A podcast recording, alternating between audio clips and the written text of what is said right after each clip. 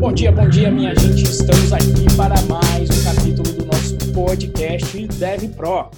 E assunto de hoje, a galera pediu aí para a gente fazer um glossário aí de termos de tecnologia, termos que a gente costuma utilizar aqui no, no, no podcast e termos de tecnologia para a gente desmistificar a sopa de letrinha. Porque eu, eu vou dizer para vocês, no início também era um problema. Essa turma utilizava uma sopa de letrinha é, AWS, WSL, siglas parecidas, WSGI, micro WSGI, então tem uma porrada de sopa de letrinha e termos que a galera usa, né? Full stack, back-end, front-end, enfim, vários termos que a gente vai abordar aí hoje. Fique ligado que a gente vai abordar todos os temas, vamos fazer um dicionário DevPro para você entender o que, que a gente está falando, para a gente começar a falar a mesma linha.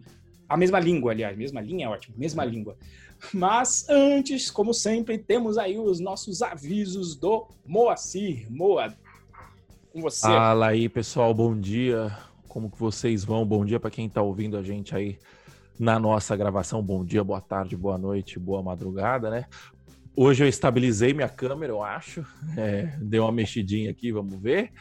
Uh, e vamos para os recadinhos, que é o que interessa, né? Que interessa para mim, pelo menos. É, é, nos sigam nas redes sociais. É, a minha rede social no Instagram é Moacir, quase todas é Moacir Moda. O Instagram do Renzo é o Renzo. Cada dia melhor, cada dia é, colocando conteúdo de muito valor lá, respondendo a dúvida da galera. Quem tiver dúvida, o Renzo está abrindo caixinha todo santo dia. Então, essa é a hora.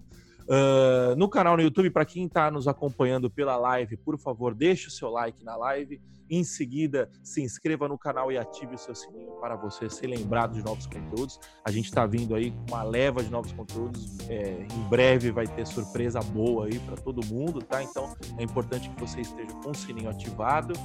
Uh, e para quem estiver acompanhando também pela gravação, faça o mesmo, por favor, like inscreva-se e ative o sininho. Uh, se você quiser aprender Python, caso você ainda não saiba Python, ou então se você quiser aprender do jeito certo, né? A gente tem um curso grátis, o melhor curso grátis do Brasil, quiçá da América Latina. Eu vou, conforme vai passando os episódios, eu vou subindo o nível, né? Porque realmente eu procuro e não tem nada tão bom assim de graça. Né? Uh, python.pro.br barra curso traço D traço Python traço grátis esse é o nosso curso é, de Python grátis aqui do Python Pro. E se você quiser participar das nossas discussões, né, do que a gente discute aqui no podcast, em outros conteúdos, lá no meu canal também, bit.ly barra galera traço Python traço Pro é o link aí para o nosso grupo de discussões do Galera Python Pro lá no Telegram e o nosso canal onde a gente avisa sobre novos conteúdos também, né? O bit.ly barra Python Pro. Os links estão aqui embaixo na descrição ou na descrição do podcast. E vamos para o que interessa. Recados dados. Vamos desmistificar essa sopa de letrinha, né? Que a galera fala. E, e, realmente, né, esse é um problema de.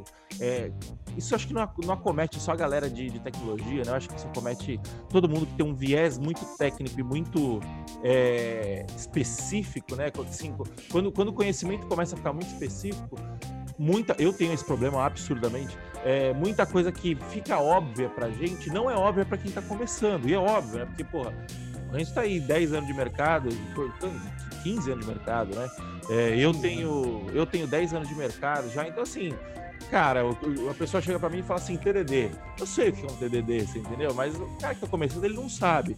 Então, no, o nosso objetivo aqui é desmistificar essas sopas de letrinhas para você que está começando, né? Então, é, já avisando, quem tiver aí no chat e tiver dúvidas sobre é, quais termos você não conhece ou você acha que é importante esclarecer para quem está começando, por favor, mande-nos aí no chat, né? A gente já tem uma listinha aqui para a gente começar a parada, né? Então vamos lá para o termo é, que a gente mais usa em todos os nossos, é, em todos os nossos conteúdos, toda vez que a gente está falando ao vivo, a gente usa esse termo, é o DevPro. Renzo, explica para a gente o que, que é o DevPro. É, e aí, você falou dos anos só, né? É engraçado que a gente, quando a gente entrou e começou a estudar marketing digital, aí que a gente nota, né? Como essas áreas específicas têm essa sopa de. Todas elas têm, né? começa com LTV, CPA, etc. Apesar de não ser o assunto, só um parênteses. Mas vamos lá, Dev Pro. O, o, o Dev Pro, na verdade, é um, é um termo que, na verdade, só existe pra gente aqui. Nós cunhamos. Nós cunhamos o termo, porque a gente estava pensando em fazer um podcast e o mote do podcast era o seguinte: né? eu e o Moacir, a gente falou, olha, é, a, a, parte. A gente não quer falar só de tecnologia, porque a tecnologia foi importante nas nossas carreiras, mas chegou um determinado momento em que outras habilidades foram importantes, como negociação, como comunicação, como marketing, como várias outras áreas. E aí a gente ficou procurando um termo. Eu me lembro que a gente começou a fazer um brainstorm, né, amor? E a gente é, deve, deve malandro, deve esperto, deve, deve ligeiro. Só que todos esses termos que a gente encontrava pareciam ter um tom pejorativo, né? E aí, obviamente, que tem já tinha o nome Python Pro, e aí eu, eu, eu, fico às vezes também nessa, quando eu pego num nome, a Python Pro, aí eu tenho uma porrada, inclusive, de domínio Pro, né? E eu falei, a gente tava, ah, como é que a gente vai falar esse Dev Pro? Aí eu falo, bom, o motivo do Python Pro, que é Python para profissionais, é levar a pessoa de 0 a 100. Então por que, que a gente não, não monta aí faz um Dev Pro, que é o Dev profissional, a gente fala um profissional de verdade, um profissional completo, que não foque só na tecnologia, mas que entenda que tecnologia serve para resolver problemas de pessoas. E para resolver problemas de pessoas, você vai ter que se comunicar, vai ter que negociar, vai ter que ver quais são os objetivos do negócio e das pessoas, do, do aglomerado de pessoas que você está tentando resolver o problema, para conseguir então ser um profissional efetivo, gerar valor e capturar esse valor para você. Então, esse seria aí o, o meu resumo de Dev Pro, amor. É, eu acho que só complementando o o lance também da gente usar o termo Dev Pro e, e desvencilhar do Python Pro e tal, é porque o objetivo aqui é ser agnóstico à tecnologia também, entendeu? Porque hoje o Python, na minha opinião, é uma das melhores linguagens para você começar, para você resolver os seus 80% do, do, dos problemas comuns, mas amanhã pode não ser. E, cara, se amanhã o Python não resolver mais o meu problema, tchau Python, você entendeu? É, então, obje... E, e, também o lance é, cara, a gente hoje não, não, não, não tem. Os nossos cursos são muito voltados para Python, para back-end, para full stack. É, a gente tem um mote mais assim. Só que, cara, o nosso objetivo aqui não é só vender, entendeu? É, é realmente comunicar. Então, como a gente quer comunicar de fato, e a gente quer comunicar para o cara que programa em React, a gente quer comunicar para o cara que programa em COBOL, a gente quer comunicar para o cara que programa em mobile, é, e, e, a gente não tem pretensão, pretensão nenhuma de, de, de, Hoje em dia, né, a gente não tem pretensão nenhuma de ensinar essas coisas. Então, cara, é, a, a, intenção é comunicar para você e justamente é, passar essa ideia que a tecnologia é simplesmente um meio, entendeu? Se der para você resolver o seu problema com Excel, fica à vontade. Se der para você resolver seu problema com Wix, fica à vontade, entendeu? A questão é resolver o problema do cliente, né? Bom, esse é o primeiro termo Dev Pro e é, o lance do pejorativo, né? De, de porra, o Dev malandro e tal. A, a, a, intenção era trazer essa malandragem, mas não cair na malandragem brasileira, né? De tipo, é, é, é a malandra, é, é, é, muito mais o sentido da malandragem do cara safo, o cara, é, o cara que sabe se desenrolar. Para quem, pra quem assiste, é, para quem gosta de série, né? Tem uma série que chama Suits, que o, o Harvey Specter é um cara safo. Por quê? Porque ele é um cara que domina o técnico, mas ele é um closer, né? Então, tipo, ele sabe o que falar para a pessoa no, no, momento certo, ele sabe como pegar uma situação e virar aquela situação ao seu favor. Então, esse que é o lance da é, é, é a sagacidade, é o safo, né? É, e e o termo técnico para isso, digamos assim, né, é o soft skill que a gente usa bastante, né? Então, Renzo, define aí para a gente o que, que é o soft skill. É, soft skill e, acho que, acho que já faria sentido também a gente falar em hard skill, que é o, que é o outro termo também, porque acho que é, é, tendo, digamos, não dois opostos, mas dois, na realidade, complementares é importante. Né?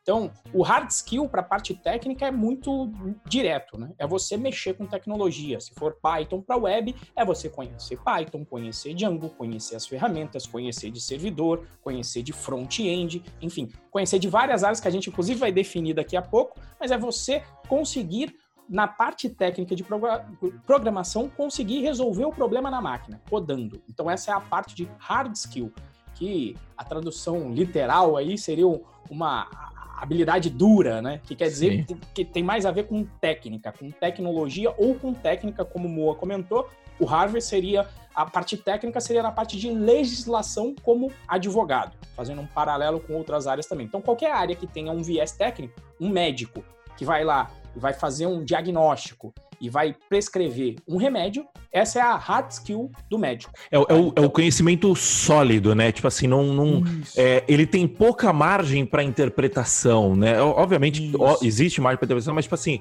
é, não, não, existe debate sobre as leis de Newton, por exemplo, você entendeu?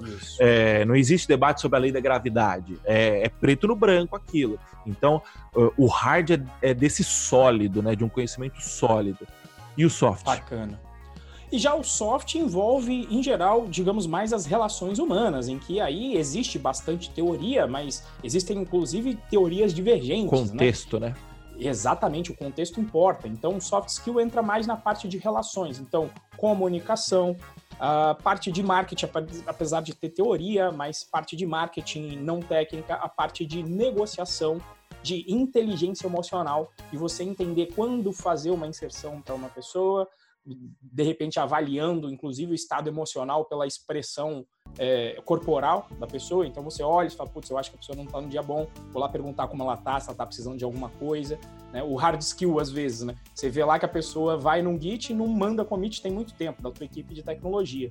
Né? Então, o que, que é o soft skill? Chegar lá e não chegar lá, ô, oh, por que você não mandou um commit? Por quê? Isso. Porque, por exemplo, se essa pessoa chegar e te falar, olha, é que minha mãe morreu acabou o teu relacionamento ali para você trocar com essa pessoa, você vai ter que refazer e reconstruir esse, esse relacionamento. Então, é ter essa maturidade e inteligência emocional de chegar e olha, tá acontecendo aqui algum problema, deixa eu entender, você está passando por alguma coisa, como é que eu posso te ajudar. Então, tem tudo a ver com comunicação, com gestão, uh, marketing, como eu falei, inteligência emocional, entender e ter empatia pelas pessoas, e isso é o que complementa o hard skill.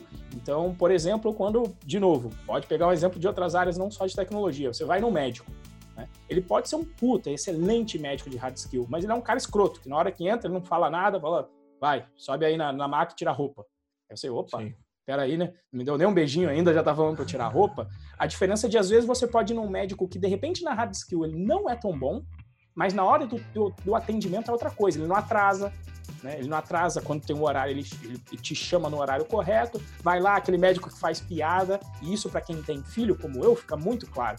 Você ir num pediatra que está sem saco durante a noite e que parece que está lá de, de, de, de, favor, e eu não tenho culpa dele estar tá no plantão, né? mas que já chega com aquela cara fechada com criança, bicho, é fato, teu filho vai dar muito mais trabalho durante a consulta, não só para você, quanto para o próprio médico.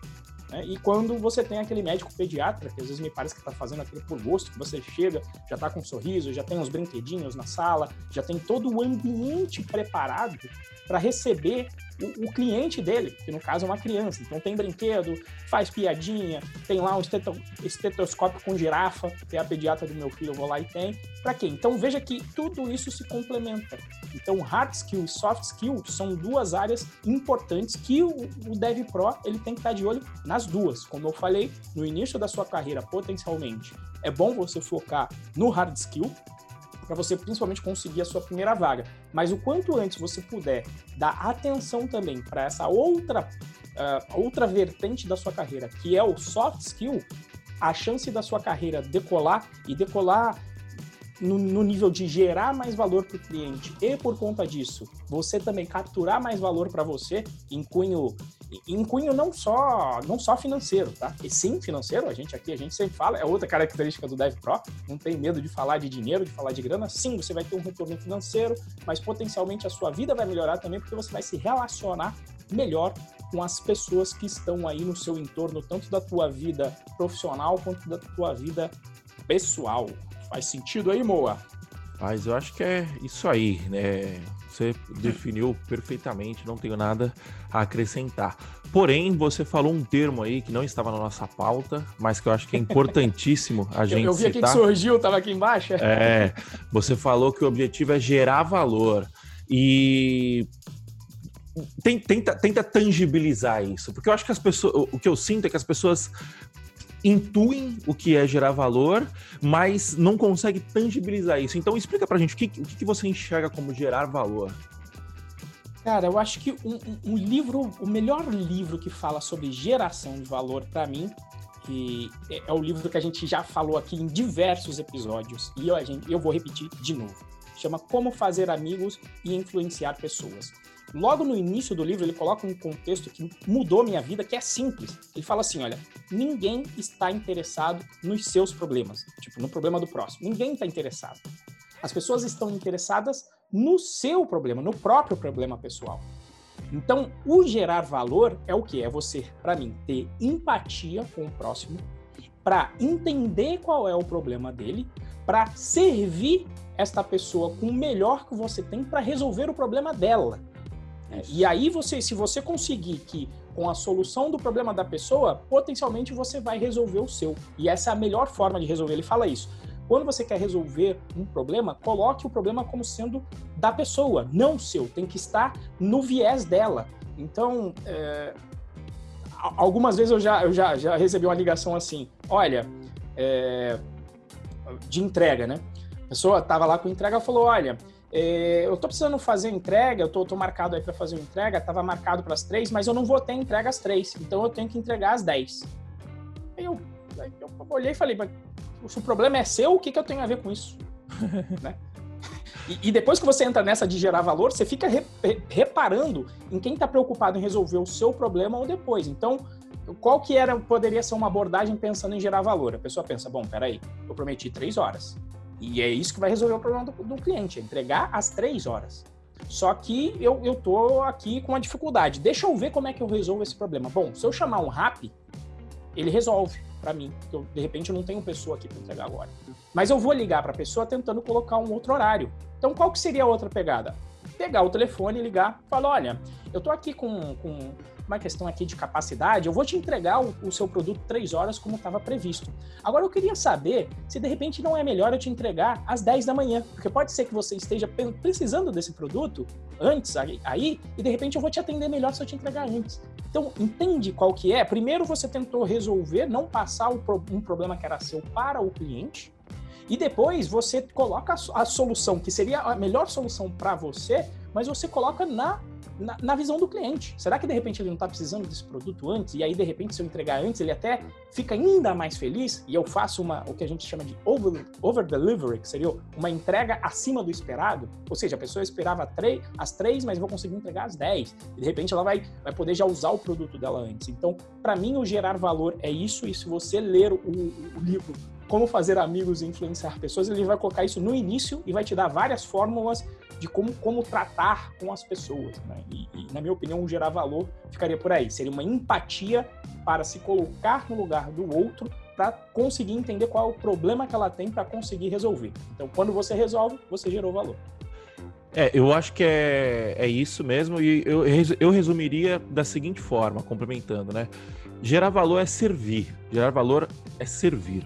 Então, é, quando você quando você vai comer num restaurante, você não vai comer só pela comida, né? Você vai para ser bem servido, você entendeu? E aí você vai dar os seus 10% de gorjeta. Por quê? Porque você foi bem servido. Quando você é mal servido, você não quer dar os 10%, entendeu? É, por quê? Porque, e, e essa, acho que essa, essa alegoria é muito legal, porque quando você serve bem, você morde 10% do valor gerado. Você entendeu? Então é aquela história. Você quer, quer ganhar um milhão de reais? Eu tenho que achar 10 pessoas para fazer essas 10 pessoas ganhar um milhão de reais. Aí eu mordo 10% de cada um. Entendeu? Então, é, a geração de valor é isso, é a colaboração, né? Você é, o lance que o Renzo fala da pessoa, da pessoa num, num a, a, cada um tá preocupado só com o seu problema, né? Não, não é no é no nível no nível límbico da parada, né? No, no, seu subconsciente, no seu inconsciente. Não, não, é que é, não é que é todo mundo um bando de egoísta, tal. Não, não é esse o ponto. O ponto é quando a pessoa pensa o lance de entregar, putz, é, o cara, a, a, o instinto dele é pensar como que eu vou resolver o meu problema.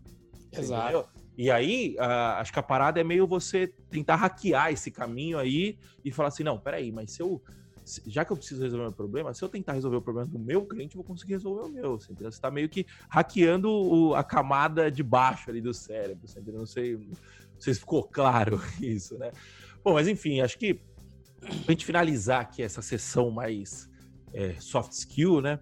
O termo, eu nem sei se a gente usa muito esse termo, né? Mas é um termo que o Henrique, o Henrique Bastos fala bastante, né? E que é, é um termo que a gente sempre recorre porque o, programador é um bicho complicado, né? Um bicho analítico e, por consequência, tem uma tendência absurda de complicar as coisas.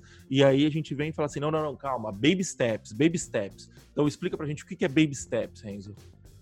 Uh, baby steps, tradução literal seria passos de bebê, né? no sentido de serem passos curtos. Uma dificuldade que principalmente o iniciante tem muito, e eu tive, eu tinha demais, né? Quando alguém me passava um problema, eu pensava já no problema como um todo. E, e daqui a pouco um problema conectava com outro, né? Sei lá, vou ter que fazer um servidor web e não sei como. Aí eu vou lá estudar e eu vejo, putz, mas tem HTML, oh, legal. Ah, mas tem esse negócio aqui de Django, putz, que, que sinistro. Ah, mas tem esse negócio aqui de, de segurança, cross-site request forgery. Putz, mas tá, tá complicado. Então, na hora que eu tentava pensar na solução do problema como um todo, era muita coisa. E o cérebro, você não consegue pensar numa solução complexa de uma vez só. Então, qual que é a, a lógica? Inclusive, quando eu estudava também para para vestibular, o professor meu falava uma coisa que cabe muito com, com Baby Steps. Ele falava assim: um problema complexo é composto de vários problemas simples. Então, a tentativa, o termo Baby Steps vem disso, de você tentar pegar um problema complexo, fatiá-lo em problemas mais simples e mais palatáveis de forma que quando você for resolver, você não vai olhar para o todo, você vai ser, só vai olhar para a mínima porção possível do seu problema. Então, esse que é o famoso baby steps. E aí isso é utilizado muito em conjunto com outro termo que a gente vai falar daqui a pouco, que é o TDD, que você vai construindo testes pequenos para elucidar qual é o seu problema aos poucos, em partes e na parte mínima possível. Então, isso seria o baby steps, o passo de bebê, porque é um passo curto. Você tenta dar um passinho de cada vez, em vez de já tentar pular ou dar passos maiores em caminho à resolução do seu problema, a atingir o seu objetivo. Então, esse, essa para mim é a minha definição de baby steps. É, eu acho que uma boa, uma boa analogia para baby steps é a gente imaginar o seguinte. Vamos, vamos, vamos pegar pela ótica do problema. Você tem, você tem uma pessoa e ela precisa se locomover do ponto A para o ponto B. É, e aí essa pessoa, beleza, como que você, essa pessoa está indo andando, aí ela vê que ela precisa chegar mais rápido, ela começa a correr, aí ela vê que correndo ela chega mais rápido, mas aí ela fala assim, não, eu vou. Só que eu tô chegando suado, eu tô chegando. Não, não tá rolando, eu tô cansando. Aí, aí você vira e fala assim, não, então tá bom, então eu vou construir uma solução. Você vê que é, ela tem um problema, ela precisa chegar do ponto A ao ponto B. Aí você fala, eu vou construir uma solução que leve ela do ponto A ao ponto B. O que, que é o baby steps? Se você não, se você aborda isso sem uma abordagem baby steps, você vira e fala assim, não, eu vou construir você pensa assim, ela pode chegar, ela tá chegando em meia hora hoje, ela pode chegar em cinco minutos, se ela tiver de carro, por exemplo. Então eu vou construir um carro para ela. Isso não é baby step. O que é baby step? Ela tem um problema hoje que ela demora 30 minutos, ela precisa chegar menos de 30 minutos. Aí você pega e dá um, um, um skate para ela. Aí você fala assim, porra, com o skate, em vez dela chegar em 30, ela tá chegando em 20 agora. Então você deu um primeiro passo de bebê para resolver o problema de forma parcial. Aí a pessoa fala assim: bom, tá ótimo, já melhorei aqui de 30 para 20. Só que ainda assim eu tô chegando cansado, tal, não sei o quê. Você fala: não, então tá bom, então vamos de bicicleta. Aí é, continua nos 20, mas aí a pessoa tá, tá, tá cansando menos. Então assim, bom, tô cansando mesmo, só que ainda assim eu tô cansando, tá perigoso pra cacete, passa carro aqui e tal, não sei o quê. Aí você fala: então vamos fazer o seguinte. É... E, e, ah, e os 20 minutos também não tá dando mais certo, se chegar antes. Aí você fala, não, então vamos de moto. Aí você coloca a moto lá, Aí, o que a moto é o seguinte: é você colocar um motor na bicicleta, né? Aí a pessoa passou a chegar em, 15 e ela não tá mais chegando suada. Aí você fala assim: não, mas tá perigoso ainda. Então, é, agora vamos de carro. E aí você chega de carro. Entendeu? Então, você vê que é, você vai fazendo pequenas interações e essas interações vão mostrando o caminho, né? Vão, vão, vão mostrando novos problemas. Então, você não sai mapeando todos os problemas que você pode acontecer, todas as, as possíveis abordagens, simplesmente resolve um problema. Você dá o primeiro passo. O baby step é justamente isso, né? Quando o bebê ele começa a andar, é, ele dá o primeiro passo, aí ele cai. Aí ele levanta de novo, aí ele dá o primeiro, aí ele consegue emendar o segundo, aí ele cai. E aí, por quê? Porque é justamente isso. Quando ele dá o primeiro passo, ele não, ele não entende que agora o corpo dele está em movimento e ele pode cair. Ele descobriu um problema novo ali, né? E isso vai, esses problemas vão emergindo. É, então, é, conforme, você, conforme você vai dando os passos de bebê, novos problemas vão emergindo e aí você vai abordando novas soluções para esses problemas. Né? Eu acho que essa é, a, é, mais ou menos a minha definição de baby steps. Né? Você tinha, eu, eu tinha trocado a ordem aqui, mas realmente faz sentido, né? Você citou o TDD. Explica para gente o que, que é TDD. TDD. TDD vem do inglês, na verdade é um termo de inglês que vem de Test Driven Development ou desenvolvimento no português orientado a teste. Né? Mas todo mundo chama de TDD em inglês ou em português mesmo, fala inclusive as letras em TDD do jeito que a gente está falando e não TDD, seria o correto se está em inglês, né? senão ia ficar desenvolvimento orientado a teste, seria DOT, seria DOT, mas ninguém fala isso, não existe esse termo no mundo de dev, realmente você vai ouvir falar de TDD, que basicamente vem de uma técnica em que você escreve os testes automáticos do seu software primeiro. E isso é uma, uma reto todo dia na cabeça dos devs que, que fazem parte aqui do curso Python Pro e até falo para eles, pelo amor de Deus, se vocês forem fazer um projeto sem teste, fazer processo seletivo sem teste, não fala que fez o curso. Não fala que fez o Python Pro, porque se eu pudesse ir lá e, e vetar de sair o certificado quando a pessoa fizesse o código sem teste, eu vetaria porque é, é uma grande técnica para você ter uma pista sobre a qualidade do seu software. É testar, que é um primeiro passo, né? é testar. Então, o que a galera fez de técnica? A galera via que normalmente a galera deixava o teste sempre para o final. E muitas vezes, quando você faz isso, você acaba produzindo um código que é difícil de testar. Então, o que eu nem sei quem que propôs o termo, depois seria legal até dar uma pesquisada, eu não me lembro se o Moa souber aí ou quiser dar uma pesquisadinha enquanto enquanto enquanto aí eu tô tirando as cartas da manga, você que sabe. Mas eu acho que é, na origem a pessoa pensou assim, bom, se deixar para depois a pessoa não faz, então a gente colocar antes o teste. Até porque se a gente colocar e escrever o teste antes, a gente já começa a tratar do problema, a delinear, potencialmente fazendo até o baby steps de uma maneira melhor, porque você vai delinear o problema com um teste automático em software e ele já vai estar pronto antes de você fazer o desenvolvimento. Então é garantia que ele vai estar pronto. Porque se deixar para depois, muitas vezes o projeto aperta o prazo, o que, que a galera faz? Primeira coisa, vai cortar teste. Ou seja, vai cortar em termos de qualidade, porque o teste o que ele traz para você é uma garantia maior de que o seu software continue fazendo o, o, que ele estava fazendo antes, resolvendo os problemas que ele estava resolvendo antes. Se você não tiver teste, normalmente você faz o deploy, dá uma benzida na máquina e uhum. aí reza para não dar pau, mas quando está sem teste, fatalmente sempre dá. E depois que você começa a trabalhar com teste, é batata. Toda vez que você vai ficar com a preguiçinha de testar, tenha certeza, o bug vai atingir justamente na tua página que você não colocou um teste. Então, essa técnica do TDD, eu não sou xiita para falar sempre faço o teste antes do desenvolvimento, mas para mim o fundamental é que o software tenha um conjunto Sim.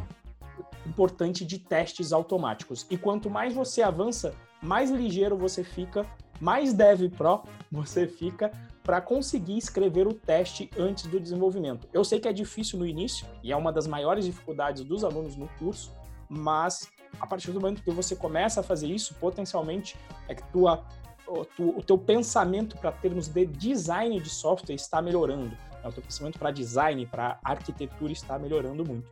E esse então é o famoso TDD, Test Driven Development. Quem cunhou o termo foi o Kent Beck.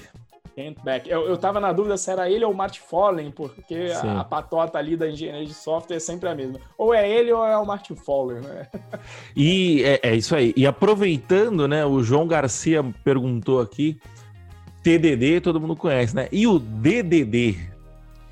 DDD. Que não é o DDD que a gente faz via ligação. Eu, eu nem sei se é mais conhecido, porque agora é tudo ligação ilimitada. A, a turma de agora acho que nem deve saber mais o que é um DDD, né? Com aquelas fichinhas que vinha escrito DDD, tá ficando velho. Não vira o comercial do, do, do, Super 15, lembra? Que tinha o DDD, aí tinha o DD, os, os, DDD gordinho e o DDI, que aí o I era magrinho. Tá velho. Exatamente, tá, tá bravo. Mas o DDD, ele já vem de Domain Driven Design, ou seja, um design orientado ao domínio. Tá? O nome eu acho meio ruim porque em inglês domínio seria mais no termos domínio no sentido de domínio de conhecimento, onde o, o autor do, do maior do, do, livro, pelo menos o que eu conheço que é o mais famoso, se não me engano, é o Eric Evans, tem um livro que se chama justamente isso, Domain Driven Design, em que ele traz um pouco de design orientado a domínio, onde ele começa, inclusive, de uma camada mais acima do que a arquitetura de software. Ele fala: olha, dentro da sua organização como um todo, você tem que utilizar a linguagem do domínio, entender qual é o negócio. Então, por exemplo, se é aqui no curso, você vai ter um termo, olha, matrícula, e, e usar uma linguagem que ele chama de ubíqua, eu, eu não sei, é, do inglês, ubiquitous, eu não sei se, eu acho que existe um assim, que é uma linguagem com termos únicos para as ações do negócio. Então, matricular um aluno. Então, não é inscrever, não é não, não é utilizar inscrever, não é cadastrar, não é nada, é matricular um aluno. Então, você ter uma linguagem única de tecnologia que esteja alinhada com também a linguagem que se fala no negócio. Porque, principalmente quando você está um tempo no mercado, você sabe que isso é, é uma origem de, de problemas mil que o, o, ah, não, como é que chama a pessoa que atende? Eu tinha isso na praça. Ah, o atendente. Ah, beleza, é o atendente. Aí daqui a pouco, ah, mas é o suporte. Calma aí, é o suporte ou atendente? Existem duas pessoas ou não? E a pessoa fala, não, atendente é sinônimo de suporte. Então ele começa de uma organização como um todo, uma, uma organização de vocabulário para atender o negócio, para entender o domínio de conhecimento do, do, da organização em que você está trabalhando. E depois trazer esse termo de conhecimento para você colocar no código e utilizar esses termos, mas também ter a chamada camada de regras de negócio de maneira isolada e utilizando os termos do negócio. E, por exemplo, é isso que às vezes eu comento que o, Django não traz isso. Depois a gente vai falar de outro termo que é design pattern. Design pattern não é desenvolvimento orientado a domínio. É uma parte que serve para arquitetura, mas é só uma parte, não é a arquitetura como um todo. Então, você isolar a sua camada de regras de negócio utilizando os termos cunhados pela sua organização em termos do domínio é o que compõe o DDD. Então, para mim, é uma união ali de arquitetura de software, mas também fazendo às vezes aí, pegando ali até a parte de geração de valor e do Dev Pro ligeiro, mas entendendo também o negócio para que o seu código esteja o mais alinhado possível com os termos do seu negócio para você evitar retrabalho. Porque quando começa a ter dois, três, quatro termos dentro do código, quem já viu conhece. Fala, não, mas peraí, tem atendente e tem suporte. É, são dois roles diferentes, não são? Tem atendente, tem suporte, tem vendedor, mas é o vendedor interno, externo, como é que funciona? Então, ter um, um, termo único ajuda também bastante na hora de você se comunicar e resolver os problemas das pessoas. Esse seria o DDD. É isso aí. E surgiu mais um aqui é, que o Wagner Herculano falou, que é o BDD. O que, que é o BDD? O, o, que me pega sempre nessas siglas é o último D. Você vê que no TDD era Test Driven Development. Tá, eu vou te então, ajudar aqui. Fico...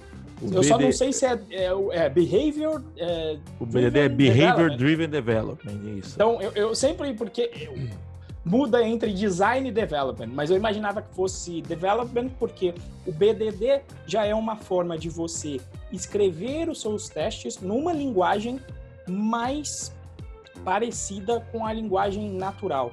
Então você pega uns frameworks de BDD, se não me engano, o Letus é, e o, o, o eu agora não sei, um, um foi baseado no outro e agora eu não sei qual é o do Python. Mas enfim, você escreve o requisito, né? então quando o usuário acessar a tela X, então eh, vai acontecer a ação Y que vai cair na tela Z. Né? Então, na hora de fazer um cadastro, quando o usuário acessar o www.python.pro.br, ele vai ter que ver a página de vendas e poder clicar no botão. Então você está descrevendo uma linguagem natural o que, que tem que ser feito, ou seja, você está descrevendo um comportamento. Tradução de behavior é então seria um desenvolvimento orientado a comportamento. Então ele também está conectado com a parte de testes. Esses, em geral, são chamados testes funcionais, onde você vai descrever com uma linguagem de negócio o teu teste e depois você vai escrever código que implemente isso, mas que efetivamente fique escrito no negócio. Então, a ideia, o ideal disso é que você conseguisse até escrever numa linguagem natural os seus requisitos e que o desenvolvimento viesse quase quase que automaticamente disso. Ainda não chegamos lá, mas esse seria o ideal. Então, esse seria o BDD, e quando você for procurar por frameworks de BDD, você vai ver as abordagens e qual é a linguagem mais ou menos natural que eles utilizam para determinar esses comportamentos do seu, do seu software. E a vantagem é que com o BDD, os seus casos de uso já ficam documentados.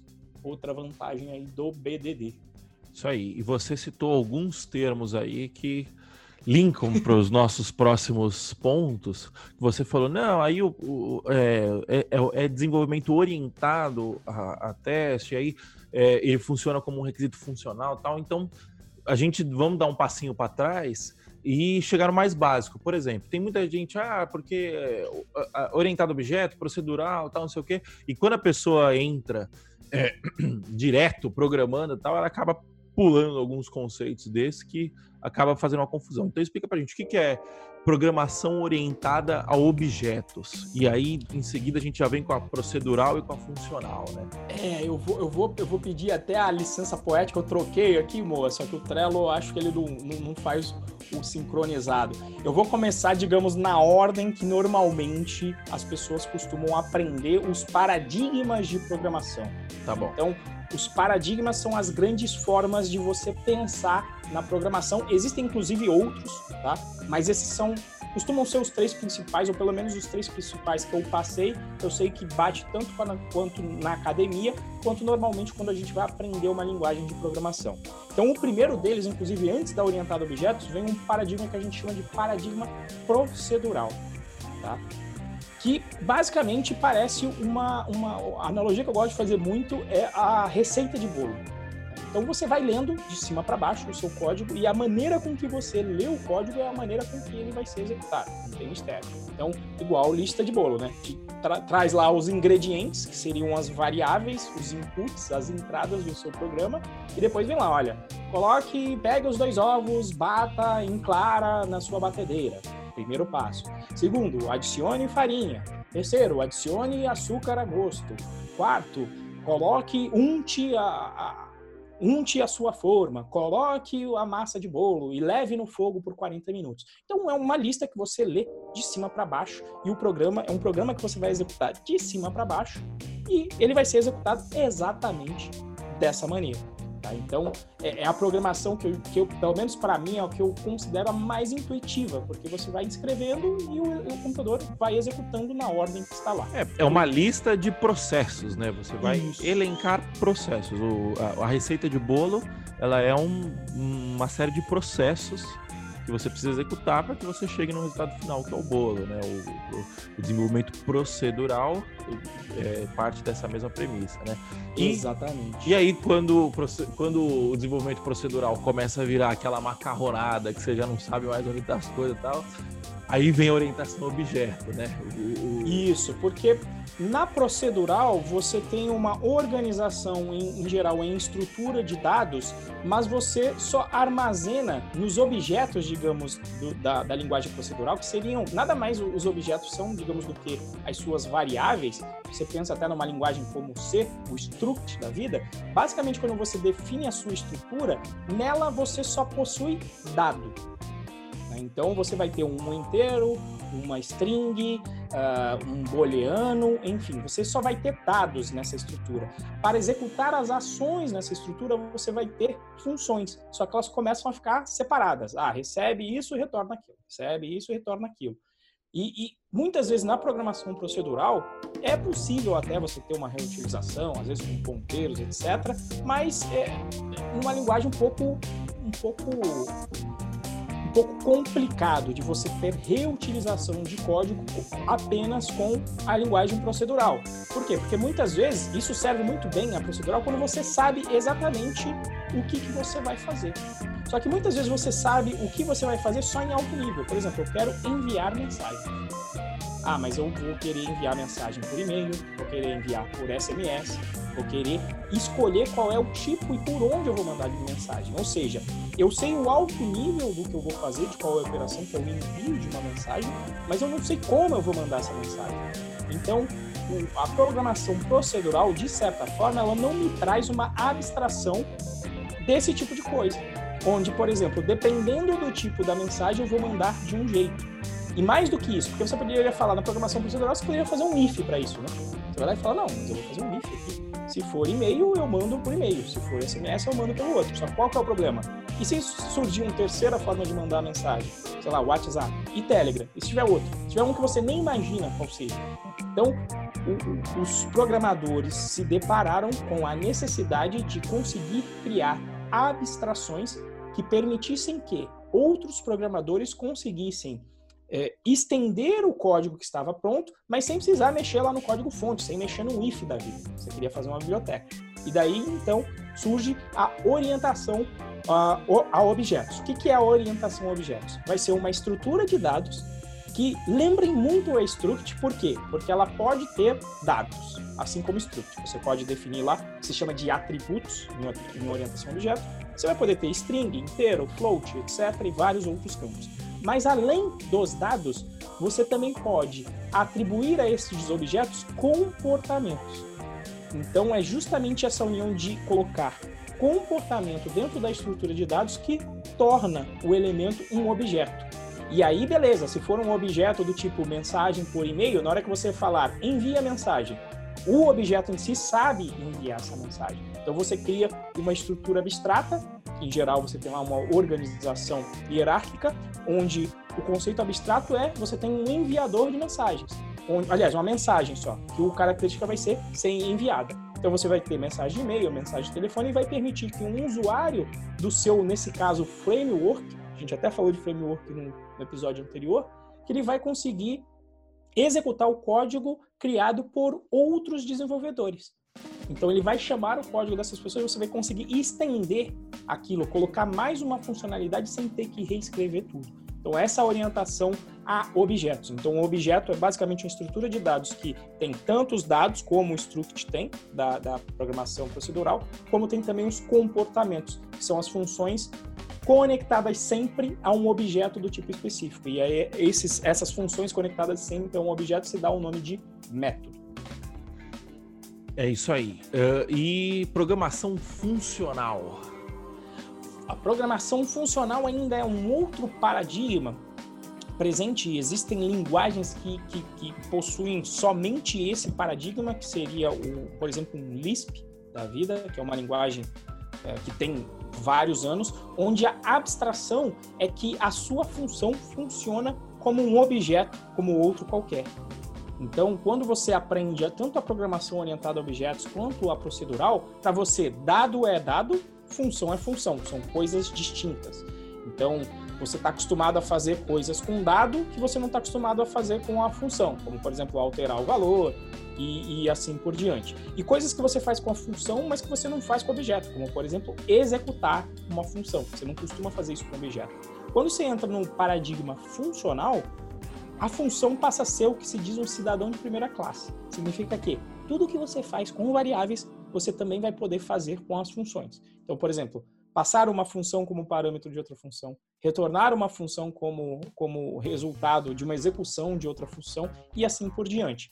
Então, é, Python possui os três paradigmas, inclusive, o funcional, com alguns detalhes, tem gente que vai dizer que também tem a parte da, da, imutabilidade, mas eu não vou entrar aqui nesse assunto. Mas ele tem uma parte de programação funcional na medida em que tudo que você faz com objeto você pode fazer também com uma função. Tem até um plantão, eu fiz na verdade uma série de três plantões sobre decorators, que a gente aprofundou bastante nesse conceito de programação funcional. Então, basicamente, a função é um cidadão de primeira ordem. Que gente, ah, inclusive JavaScript usa muito isso. Quando você aprende o jQuery pela primeira vez, você coloca um function lá no meio, Aquilo é programação é, funcional. Quando você entende o paradigma, você entende que ali você está passando uma função anônima como parâmetro de outra função que é o read lá no jQuery. Em geral, o hello world do jQuery você já está trabalhando com programação funcional, Sim. mesmo que você não saiba.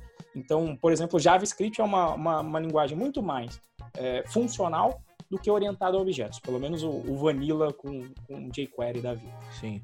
É, isso aí, o, nada a acrescentar nessa parte, né? Eu só quero fazer um, um breve comentário aqui. O Wagner Herculano ele, elencou aqui alguns termos que não estavam na pauta inicialmente, né? É, mas eu acho que é importante mencionar e mencionar justamente por que, que eles não estavam na pauta, tá? É, o Wagner, primeiro, primeiro o Wagner falou assim: uma coisa que gostei de ter aprendido é que programação não é só sentar a bunda na cadeira. Levantamento de requisitos acho muito importante e quase ninguém faz. Não, levantamento de requisitos não é importante e eu vou explicar por quê.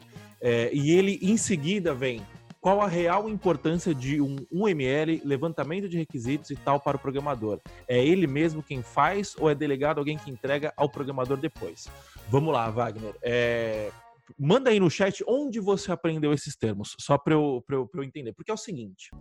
Vou, vou, explicar aqui bem rapidamente, tá? Óbvio que, que, é um contexto muito maior, só que o que acontece, né?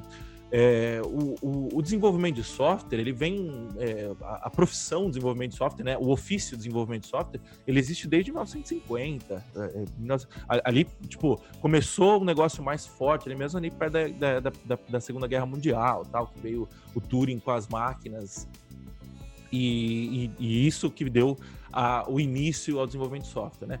E aí o que aconteceu? É, nessa época, essa tecnologia começou a ficar tão... É, a, a, capacidade tecnológica do software é tão gigante, é tão imensa, que o ser humano não conseguiu acompanhar esse, essa, essa categoria. Então o que aconteceu? O pessoal tinha era inundado por possibilidades, mas o ser humano não conseguia se organizar para conseguir pôr em prática essas, essas possibilidades, né? E aí, lá em 1965, 68, sei lá, teve um negócio chamado crise do software, que todos os países da OTAN se reuniram para discutir é, por que, que a gente não está, por que, que o ser humano não estava conseguindo é, aproveitar toda essa capacidade do software, né? E aí, em cima disso, é, começou a se, começou a um estudo em cima do desenvolvimento é, de, de, de, técnicas para gerenciar desenvolvimento de software. Então, a gente começou a estudar gestão de times de software. E isso começou a levar para um outro lado que o pessoal começou a encarar o software como uma engenharia, de, como, como se fosse uma engenharia civil. Tanto é que a gente tem matéria de engenharia de software hoje em dia, até na faculdade e tal, né? E, e, e aí começou-se a trazer muitos conceitos da engenharia civil para a engenharia de software. É, então a gente tem um pêndulo, né? Então esse pêndulo ele foi de total é, caos para total controle. E aí, dentro desse contexto de engenharia de software, vem esses termos de UML, levantamento de requisito, é, caso de uso, tal, toda essa parafernália de engenharia de software, ela vem acompanhada disso, né? Só que qual que é o problema disso, Wagner? Que o mundo passou a mudar muito rápido. Então, quando, quando a gente está num contexto de desenvolvimento de software orientado à engenharia de software, né? Você vai ter um mundo, você vai ter, sei lá, seis meses de análise de, de, de requisitos, mais três meses de desenvolvimento de UML e tal. Então, você consegue separar por funções. Então, o analista de requisitos, ele só analisa requisito, e aí você tenta otimizar ele para cada vez mais analisar requisito. Aí o, o, o, cara que escreve o ML, ele só vai escrever o ML. Então, é, vamos me. Você como a gente tenta trazer uma especialização, né? Uma divisão Isso. do pipeline e uma especialização. Exatamente. E existe um problema nisso que é, o, quando a gente tenta fazer essas, essas otimizações de recurso, a gente está visando eficiência não eficácia. E quando a gente visa eficiência, é, tem um problema que é o seguinte: não adianta você fazer alguma coisa bem feita da melhor maneira possível se o objetivo final vai estar errado. Você entendeu? Então, o mundo, ele, principalmente o mundo de hoje, né? Ele, ele, ele importa muito mais fazer a coisa certa do que fazer do jeito certo. Então, hoje em dia, e aí eu vou colocar uma opinião minha, né? Hoje em dia, o ML, levantamento de requisito e tal, isso tudo é baboseira. Porque não importa mais, é, não, não, importa, o que, que, adianta você ir lá construir um ML perfeito tal para você poder mandar para mandar para fábrica, para fábrica conseguir desenvolver aquilo, sendo que você vai demorar muito mais e o que importa é o processo, você entendeu? Então, vamos voltar lá na analogia do carro, do, do, do skate, da bicicleta, do carro. Imagina se eu fosse fazer um levantamento de requisito para saber o que o cara precisa. É, eu, eu nunca ia chegar no skate, por exemplo, porque eu ia virar e falar assim: bom, beleza, levantamento de requisito. É, cliente, o que, que você quer? na grande maioria das vezes o cliente não sabe o que ele quer, você entendeu? E o levantamento de requisito é simplesmente como se fosse o garçom colhendo pedido, você entendeu? Então imagina que você tem lá um garçom, você chega no, no, no garçom e fala assim: é, eu vou querer um arroz, feijão, bife, batata frita. O levantamento de requisito é isso. Agora imagina que você está chegando no garçom e falando assim, garçom, o que você me recomenda? Eu estou com um pouco de fome, mas também estou com sede, estou com vontade de comer alguma coisa mais doce e tal. E aí o garçom vai virar e falar assim, olha, é, olhando essas, essas, suas é, o que você precisa, o que você está querendo, eu vou te recomendar isso, isso, isso. E aí não é mais um, simplesmente um levantamento de requisito. Você está olhando o problema como um todo, você entendeu? Você está tentando olhar o cara, olhar o, o, o problema. É, é, você para de se de desenvolver orientado a, a, solução, a funcionalidade, e você começa a desenvolver orientado a problema. E quando você começa a desenvolver orientado a problema, essas ferramentas, esse ferramental que é o ML, levantamento de requisito, caso de uso, tem, tem mais um monte, né, Renzo? Eu não lembro agora, eu vi só isso na faculdade, nunca, nunca vi na prática. Nunca Cartão vi na prática. CRC, a gente escreveu tudo em papel antes isso. de fazer código. Tudo que acontece, todas esse, todo esse ferramental é um ferramental para otimizar eficiência. E o mundo que a gente vive hoje não cabe mais eficiência, cabe eficácia. Então, vale mais a pena você fazer um negócio é, que resolva metade. Você fazer um negócio mal feito que resolva metade do problema do que fazer um negócio super bem feito que, que não resolva nada do problema. Você entendeu? Então acho que é, é, é, mais ou menos isso, e até por isso a gente não. A gente acabou falando, né? Mas a gente não dá tanta atenção para esses temas, porque de fato o mundo de hoje não, não, não cabe mais. Acho que é, eu acho que da parte de levantamento de requisito clássico que o Moa falou com divisão, para mim também nunca fez tanto sentido, sabe? Você ir lá conversar e justamente fazer orientado a problemas é o mais importante. E, e, até quando eu faço lá o nosso café com Python, toda vez que eu vou começar a fazer um problema, eu falo: todo mundo entendeu qual é o problema? Vocês acham que é a melhor solução? É por aí? Eu acho que essa é, é uma parte que, se você quiser considerar que é um levantamento de requisito, mas que na realidade é o entendimento do problema como o Moa falou, não tem nada pior do que você codar para o problema errado. Entre codar o problema errado e não codar nada, é melhor não codar nada. Porque não existe código mais flexível que código nenhum. Exato. Então é melhor você não codar o problema errado, porque consertar depois de pronto dá uma dor de cabeça danada. E o ML, o problema é o seguinte: a galera gosta de falar de UML, só que tem um problema. O ML ele foca só em um conceito de orientação a objetos praticamente que é herança. A herança, o esquema de classes, você consegue exprimir muito bem no ML. Só que normalmente a herança não é o mais relevante no seu. O desenvolvimento não é orientado à classe, ele é orientado a objeto, né? Isso, é orientado a objetos e não à classe. E, e, e, no máximo que você consegue lá é colocar uns relacionamentos assim: é de um para um, é de um para n. Mas você não sabe quantos são, você não sabe como é que eles eh, interagem entre si. Normalmente você só vai descobrir isso, inclusive num programa, quando ele roda. Pode ser que ele tenha, inclusive, mais ou menos objetos dependendo com os parâmetros que entram ou não. Então, não existe um. Tem até um, uma foto muito bacana que o Luciano tem em uma aula nossa, que a gente mostra sobre o ML, que é um, um, um diagrama que fica em 2D, inclusive, um diagrama com, com as classes e com um objeto representando a execução de um programa. Então, o tempo de um ML ficar, ficar não vai te responder o que mais importa, que é o relacionamento em termos de objetos, apenas de classe, e vai ficar lá para um entendimento mínimo ali de organização. E existe uma porrada de ferramentas que pega o seu código e já gera o ML para você. Então, Exato. quando alguém está enchendo o meu saco com o ML, eu vou lá, passo a ferramenta no código e falo, pronto, toma teu ML, vai ser feliz, toma aí teu ML. Por exemplo, eu prefiro muito mais um diagrama de sequência de execução, para mim diz muito mais do que um ML. E eu só faço diagrama de sequência quando quê? Quando eu quero entender alguma coisa. Né? E aí, se eu vou documentar um passo mais complexo, eu vou lá e uso. que é o que vem aí da parte de desenvolvimento ágil, que já já a gente chega também, né? Que é, software pronto funcionando é mais importante que documentação. Não quer dizer que você não vá documentar. Quer dizer que o software funcionando é mais importante. E você vai ter um esforço, você vai medir de documentação necessário para entregar aquela ferramenta funcionando. É isso aí. E só, só para complementar, tá, Wagner? É, o Wagner mandou aqui que ele aprendeu na faculdade, né? Óbvio. e, e, eu também. Eu também aprendi isso na faculdade. E só para complementar, você começou a sua pergunta matando a charada. Uma coisa que gostei de ter aprendido é que programação não é só sentar a bunda na cadeira. Esse é o ponto.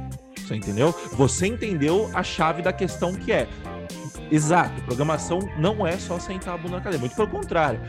A mão no código, ela é, é, ela é a parte mais simples, porque você já mapeou todo o problema, ou deveria ter feito isso. O lance é entender o problema do seu cliente. Aí, é, nisso, eu concordo 100% com você, você está 100% certo. A gente só divergiu na forma como levantar, que aí você citou o levantamento de requisito, ML e tal, que aí eu acho que essa é, é uma forma ineficaz. Pode até ser uma forma eficiente desenvolver software, mas é uma forma ineficaz, tá bom? É, bom, pessoal, vamos fazer o seguinte e como, como a gente tinha previsto, esse é um episódio que, que daria pano para manga, é um episódio bastante longo, né? A gente não conseguiu abordar nem metade da, da, do que a gente tinha colocado aqui na nossa pauta, né? É, então, a gente vai dividir esse episódio em duas partes, tá? Então, a gente vai encerrar essa primeira parte por agora. E na semana que vem, vocês vão ter acesso à segunda parte. Beleza, Renzo? O que você acha? Beleza. Então tá bom. É, hoje não tem indicação de livro? Tem indicação de livro hoje? Tem alguma indicação? De livro tem lá pro soft skill que eu já tinha, a gente já tinha falado no meio, né? Fica o livro de DDD do Eric Evans e também o Como Fazer Amigos e Influenciar Pessoas para a parte do soft skill lá. Bom, então é isso. Pessoal, muito obrigado pela presença de vocês e acompanha a gente aí na próxima, na segunda parte do Glossário Dev Pro, o Dicionário Dev Pro. Beleza? Valeu, pessoal. Falou!